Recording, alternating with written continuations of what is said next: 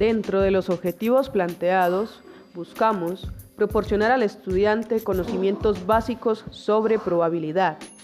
utilizar estos conceptos en situaciones relacionadas con la vida cotidiana del estudiante y, por supuesto, dinamizar las clases de matemáticas de los estudiantes del grado séptimo.